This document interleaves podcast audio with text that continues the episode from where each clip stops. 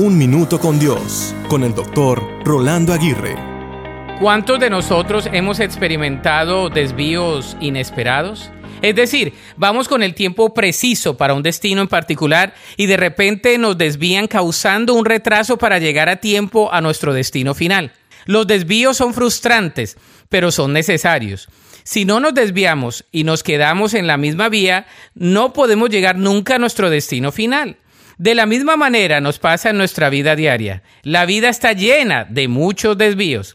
Por ejemplo, una noticia inesperada, una relación infructuosa, una pérdida de trabajo, un colapso económico repentino, una enfermedad desafiante, una situación frustrante. En fin, la vida está llena de múltiples desvíos que tienden a desanimarnos y a inmovilizarnos para no llegar a nuestro objetivo final.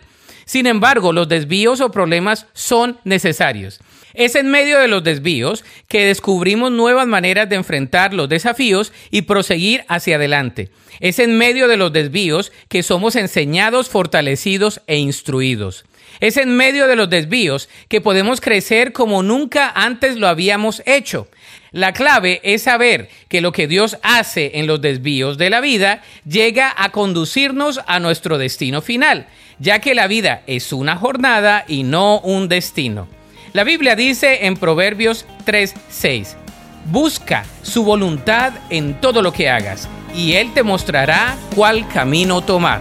Para escuchar episodios anteriores, visita unminutocondios.org.